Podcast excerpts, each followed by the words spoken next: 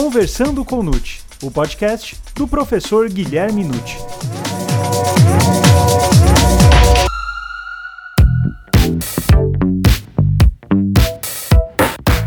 Olá, sejam muito bem-vindos ao Perguntando ao Nute.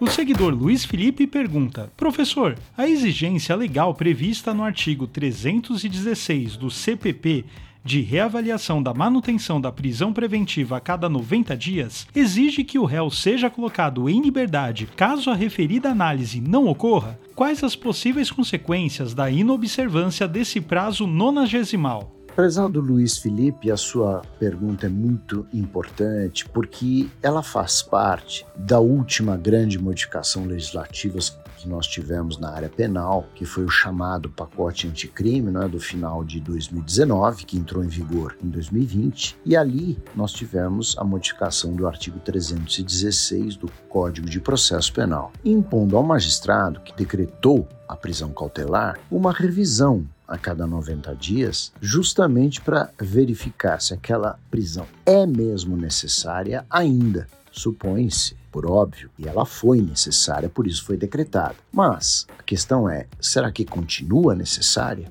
E se discute ainda hoje, uma jurisprudência ainda que está se formando, qual seria a consequência de não obedecer esse prazo? Primeiramente, vamos pensar o seguinte: se o magistrado vai fazer uma reavaliação, é lógico e evidente que ele não vai precisar analisar com profundidade toda a matéria de novo. Isso estamos pressupondo que a decretação foi bem fundamentada. Depois de 90 dias, ele vai dizer: olha, o que aconteceu na instrução foi isso, tendo em vista, por exemplo, que o réu ameaçou matar a vítima ou uma testemunha, nem começamos a instrução, ou ela começou, mas essa pessoa ainda não foi ouvida, não posso de maneira nenhuma revogar a preventiva, porque não tem sentido. Então, eu a mantenho. Essa ideia é importante porque, por vezes, dentro de uma lógica de razoabilidade, proporcionalidade, a prisão preventiva pode ficar mais extensa do que a própria pena a ser aplicada. Isso tem acontecido diversas vezes em casos de violência doméstica, onde se tem um crime de ameaça que o juiz decreta preventivo. Ora, mas ameaça é uma penalidade de um mês a seis meses. Como é possível manter um indivíduo preso mais de 90 dias? Por exemplo, pena máxima é seis meses. Uma cautelar atinge 90 dias é metade de uma pena máxima.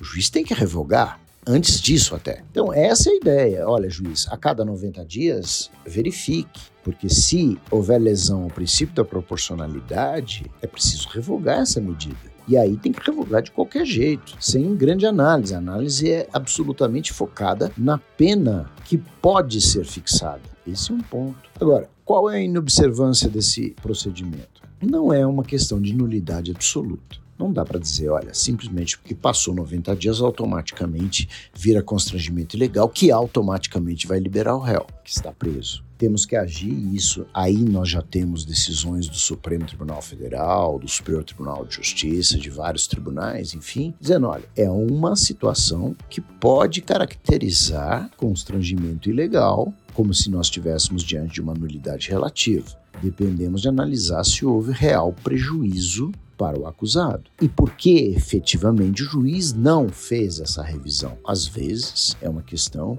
complexa, às vezes o cartório está soberbado, às vezes, enfim, ele até fez, mas não foi exatamente em 90 dias, passou mais tempo. Tudo isso terá que ser analisado no caso concreto para nós verificarmos se o não procedimento avaliatório ocorreu por inépcia da própria justiça, caracterizando constrangimento ilegal, ou é um caso excepcional que justificou a falha de não ter sido a prisão cautelar reavaliada.